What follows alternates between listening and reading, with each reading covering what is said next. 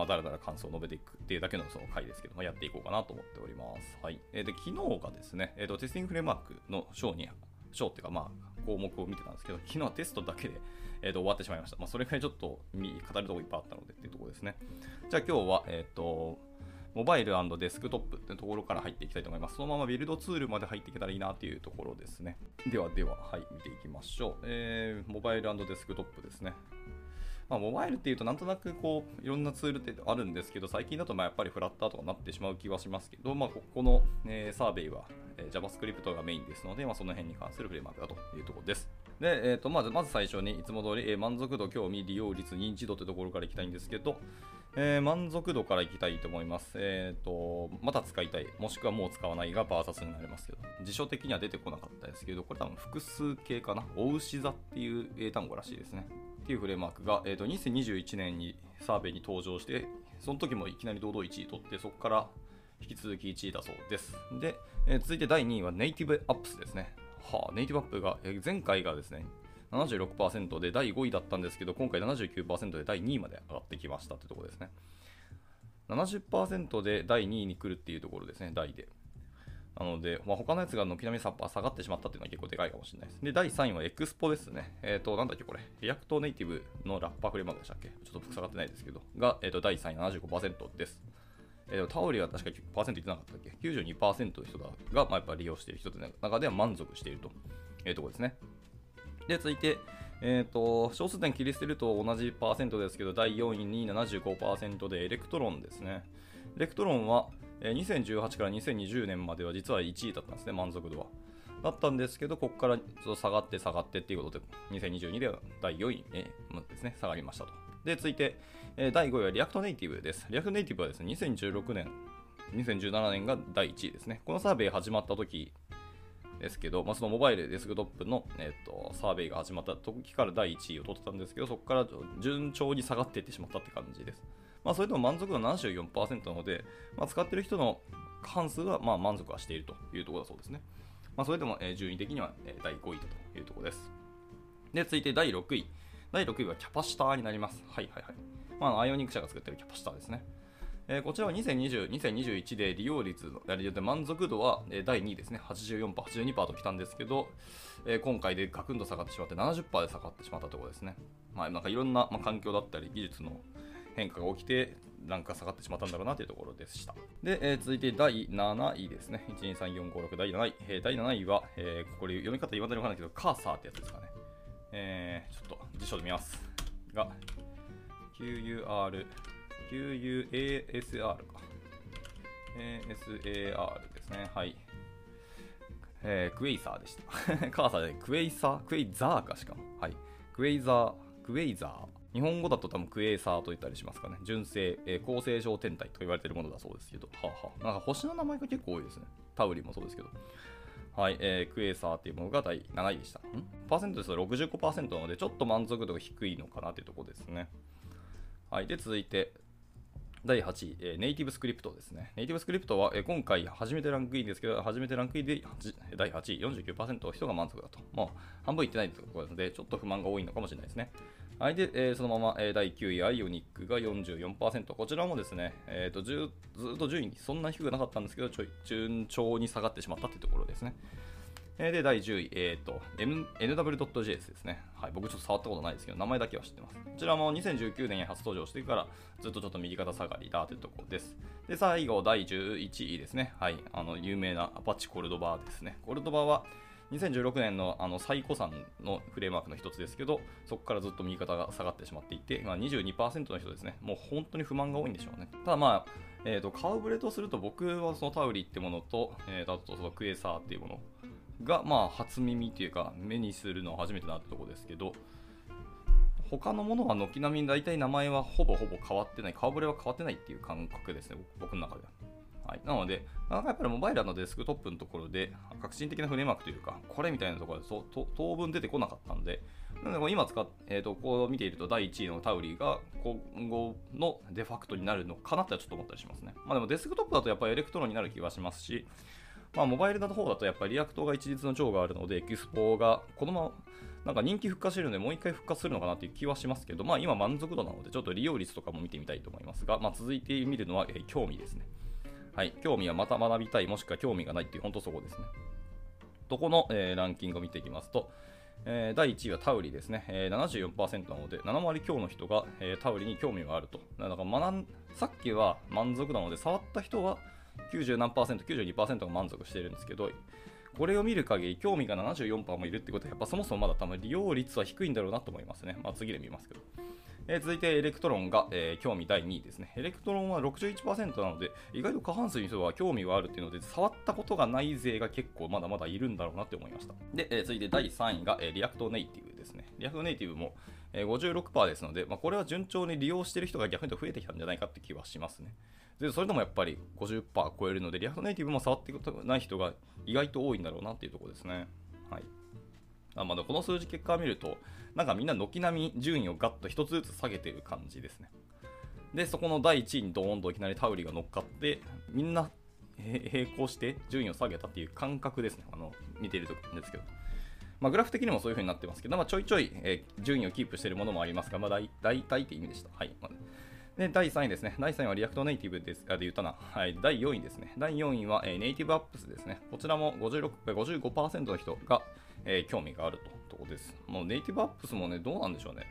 僕も全然触ったことはないので、まあ、触ったことない技術大量にあってあれですけど、まあ、あと JS でモバイル作るのっていう話もありつつですね、最近モバイル作るのは僕もやっぱりフラッターって手を出して、まあ、ちょっと去年触れたんで、まあ、フラッターの方にちょっとシフトしたい気もしますけど、でもネイティブアップスこんな名前出てくるんだったら、まあ、気にはなりますね。まあ、選択肢としてちゃんと知っておくっていうのは技術者技術者としての幅を広げる意味ではいいので、まあ、やっておこうかなって気はしました。はい。で、続いて第5位ですけど、第5位はエクスポですね。こちらも順調に下がっていってるので、えー、興味が下がるということは使われてる話なんじゃないかなと思ったりしました。まあ、その後、この後見る利用率で確認しましょうか。はい。で、続いて、えー、ネイティブスクリプトですね。ネイティブスクリプトはですね、グラフ的に面白いんですけど、えー、2016から2018で1回ランクインしてるんですけど、そこから2019から2021年までランク外れてるんですね、実は。で、そこから、えー、とまた2022でまた再び戻ってきて、堂々の今第6位ですね、にいると。まあ、ちょうど中間あたりいるってところですね。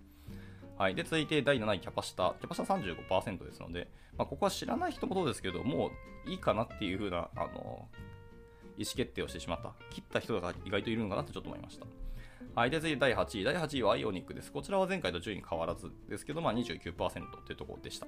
まあ、ここから先の数字は多分みんな同じ感じかもしれないですね。もうこここのツールは一旦いいかなっていうので、あの切ってしまっている気がしてます。はい、で、第1、2、3、4、5、6、7、8、9位ですね。えー、クエーサーです。クエーサーが29%でした。で、第9位ですけど、こちらもずっと右肩下がってますね。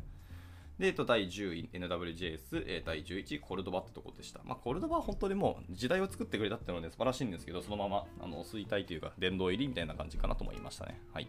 では続いて、えー、先ほど見てきた利用率ですね。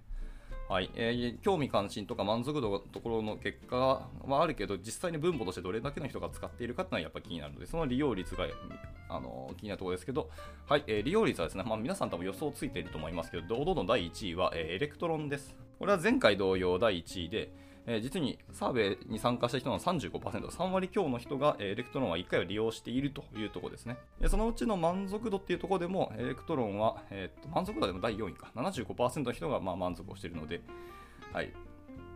ちょっとあの数字としては低いのかなっていう感じはしましたけど。はい。で、続いて第2位ですね。第2位の利用率は、まあ、こちらも予想通りですね。 React Native ですね。こちらも35%で、まあ、 Electron と React Native はほぼほぼどっこいみたいな数字で、えー、利用されているんだなというところでした。でも、 React Native 2019、2020で第1位だったので、まあ、ちょっと下がったのは、あれですね。まあ、いろんなツールが前後したんだろうなというところはありますけど、まあ、大体パイを奪い合ってる感もありますね、この辺は。はい、で第3位です。第3位は、えー、 Cordova が、えー、第3位きまして、サーベイの実に25%、4分の1の人は Cordova も使ったことことがあるだと思います。これ、今も使ってるんではなくて、まあ、まあ使ってるとかメンテしてる人も、まあ、あの僕の周りにあの何名かいるので、まあ、そういうのもあるけど、まあ、新規で触ることは今後は多分ないと思いますが、過去に使ったもしくは、えー、使っているっていう人たちが25%いるというところですね。では、えっと、第4位ですね。第4位は、まあ、 React Native が伸びてるってことは、それとほぼほぼ比例する Expo が伸びてきてる第4位ですね。 Expo は24%なので、大体4分の1の人は使っているか、使ったことがあるというところでした。はい。で、続いて第5位。第5位は、えー、 Ionic でした。こちら23%なので、こちらもですね、意外と4分の1近くの人が実は使ったことがあるんですね。これは面白い結果です。なんか React、なん Ionic を僕使ったことあるって周りで聞く人、まあ1名はすぐパッと出るんですけど、それ以外の人、そんなにす、あのー、顔、声聞かないのでどうなんだろうと思いましたけど、意外といるんですね。まあ日本でもちょいちょいいるんだから海外に持っているのかなと思いました。で、えっ、ー、と、第6位ですね。第6位は、えっ、ー、と、順位はですね、2019年からずっと同じですけど、えっ、と、ネイティブアップスですね。はい、えネイティブアップスは利用率は低いんですけど、興味のところで第4位、え満足度のところで第2位まで来るので、これもしかしたらちょっとだけ、えーと、2023のサーベイでは伸びるかもしれないですね。まあ、そのさっき出てきた Tauri ってやつと Quasar がどうなるか分かんないんですけど、まあ、 Quasar はちょっと右肩下がりで、えーと、関心も減ってきてるか興,、えー、そう興味関心が下がってきてるので、とりあえず Tauri、 Electron、まだ React Native Native Apps のところで、あの伸び率は変わるのかなと思いました。で、続いて第7位ですね。第7位も、こちらは順位ずっと一緒ですね。 Capacitor になりますね。はいまあ、こちらもアイオニック社が作ってるもので、アイオニックがちょっと下がり気味だと多分キャパシタも下がっちゃうんじゃないかなっていう気はしますね。ちょっと残念ながらですけど。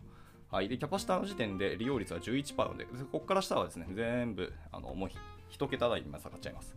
はい、で、えっ、ー、と、第9位ですかね。第9位はタウリーですね。先ほど見ました。あの満足度1位のフレームワークで、興味のところも第1位のタウリになったので、まあ、利用率が低いけど、えー、と前回からタウリはガンと数値を伸ばしてきているので、えー、2023年の、えー、とサーベイでも伸びるとは思いますが、ただ、どんだけこうモバイルデスクトップの界隈に、えー、僕らこのフロントエンド界隈の人がやってるかっていうとこの話は変わると思うので、パーセントしてたら言っても10%ちょいまでしかいかないんじゃないかっていうのは僕の予想です。下手したらこうドカンといきなり2、30%まで伸びるかもしれないですけど。はい。で、続いて第10位ですね。第10位は、え、ネイティブスクリプトです。こちらも、え、2016から2018でランクインしてたんですけど、え、2019から2021でランク外れてしまって、また2022でランク復活したってところですね。えーと、利用率は5%だそうです。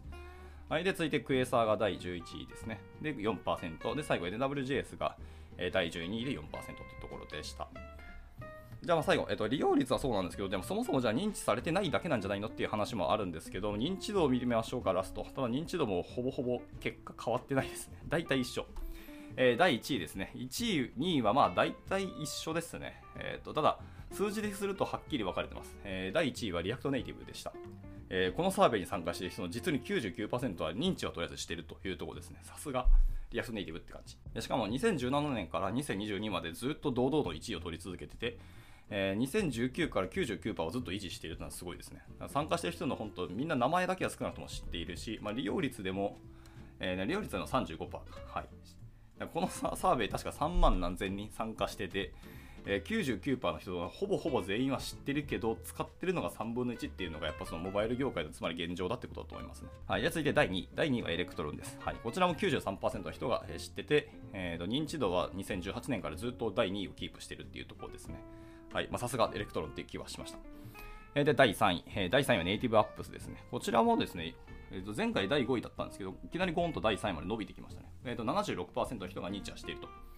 うんでも満足度は、で、そう、満足度が2位だったので、で認知されてて満足度高い。ってことは今年伸びないのかな？伸びる可能性は一応秘めてはいますけど、一応前回からずっと見てると、あのさっきの利用率を見ますと、えー、1、2、3、4、5、6、第6位ですね。6位なんですけど、でもパーセントだけを見ると、えー、微量ながらもちゃんと右肩に若干上がってるので、もしかしたら伸びるかもしれないですね。はい。で、続いて、えー、第4位はアイオニックで、えアイオニックもやっぱり認知度はさすがですね。74%。いや、4分の3の人は知ってるよってとこでした。はい。で、えー、続いて第5位はコルドバですね。コルドバがなんか意外と僕、もっと数字できると思出ると思ってたんですけど、コルドバもなんか、若い子たちにはどんどん知られなくなってきたんだろうなっていうツールだと思ったりしてます。まあ、それはそれで、まあいい話だし、技術ってのは英語清水あって、はい、まあ、このコルドバは一時代作ったし、まあ、殿堂入りなんだろうなっていう気はしました。はい。で、次いで第6位ですね。第6位はエクスポです。エクスポ43%の認知度で、まあ、こちらもずっと右肩、微量ながら上がってますので、まあ、 React Native がドーンと伸びてる。で、やえっと、 Expo は後発のフレームワークなので、まあ、後から出てきた分だけあって、そんなに数字伸びてなくても、それは仕方ないなと思いますけど、これは今年も順調に伸びていくんじゃないかなって気はしてます。ただ、まあ50%いくかどうかはちょっとわかんないですね。伸び率を見ると50%はいかない気はしてます。はい、で続いて、えー、第7位。え、第7位は NativeScript 2ですね。こちらも2019から2021でランク外れてるんですけど、2022でランクして、えー、と37%ですね。結構だから知られてはいるってことですね。はい。で、第8位、 Capacitor で33%。えー、第9位、えー、 Tauri ですね。先ほど言った興味度とか、えーと、満足度1位の Tauri です。これは32%まで認知伸びてきたので、今年も認知はどんどん人も広がってくると思います思いますし、こうやって、えっと、 State of JS2022 で乗っかってきてるので、まあ、みんな結構見たんだろうと思うので、まあ、触ってくれる人も増えたんだろうなって思いますね。はい、次回のラン、えーと、サーベイのランキングでは結構上に来るんじゃないかなと予想します。で、えーと、第11位 Quasar、第12位で NWJS でした。でも一番低い NWJS でも、えー、認知度で言うと20%を超えているので、まあ、結構みんな知ってるんだなってところでしたね。はいまあ、やっぱブランディングとかマーケティングもしっかりできてるんだろうっていう気はしますけど。はい、っていうところですね。あと、その他のツールを見ますと、えっ、ー、と、こうタイタニウムっていうのか、チタニウムっていうのか、読み方今何もわかんないですけど、多分タイタニウムだと思うんですけどね。はい、こちらが、えっと、一応名前は上がってます。ただこれ、パーセントじゃなくて純粋なカウントなので21票ですね。21票一応入ってたと。あとはプロプログレッシブウェブアップスなんで PWA だと。あとは、えっ、と、えー、ニュートレーション JS っていうのがあるらしいですね。へーっていうのと、えー、スベルトネイティブ。スベルトのネイティブ化あるんですね。と、あと、え、ー、と、ピュアスクリプトっていうものだそうです。はい、以上、そんなところでした。で、あとはまあ満足度ですけど、まあ、ざっくりモバイルデスクトップフレームワークの現状に満足していますかってところですけど、どちらでもないが40.9%で、まあ、これも予想通りだと思いますね。はいまあ、結構揺れたりしてますし、あの利用率のところを見ましたけど、さっきも。利用率1位ですら、えー、と35%なので、まあ、やっぱみんな揺れてるんだろうなっていうのはよくわかります。で、続いて満足で22.1%なので、まあそうそうだよなっていうところでしたね。続いて多いのは回答なしだと。何も持ってないっていう人がいっぱいいるってことかな。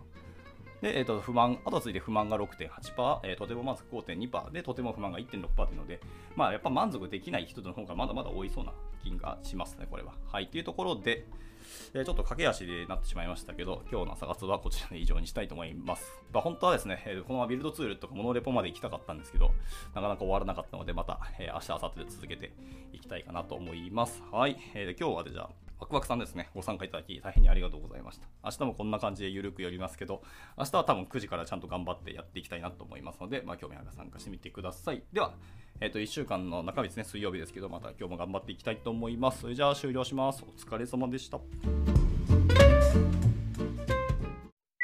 And now, a short commercial break. 現在、エンジニアの採用にお困りではありませんか？候補者とのマッチ率を高めたい、辞退率を下げたいという課題がある場合、ポッドキャストの活用がおすすめです。音声だからこそ伝えられる深い情報で、候補者の興味関心を高めることができます。株式会社ピトパでは、企業の採用広報に役立つ、ポッドキャスト作りをサポートしています。気になる方は、カタカナでピトパと検索し、X またはホームページのお問い合わせよりぜひご連絡ください。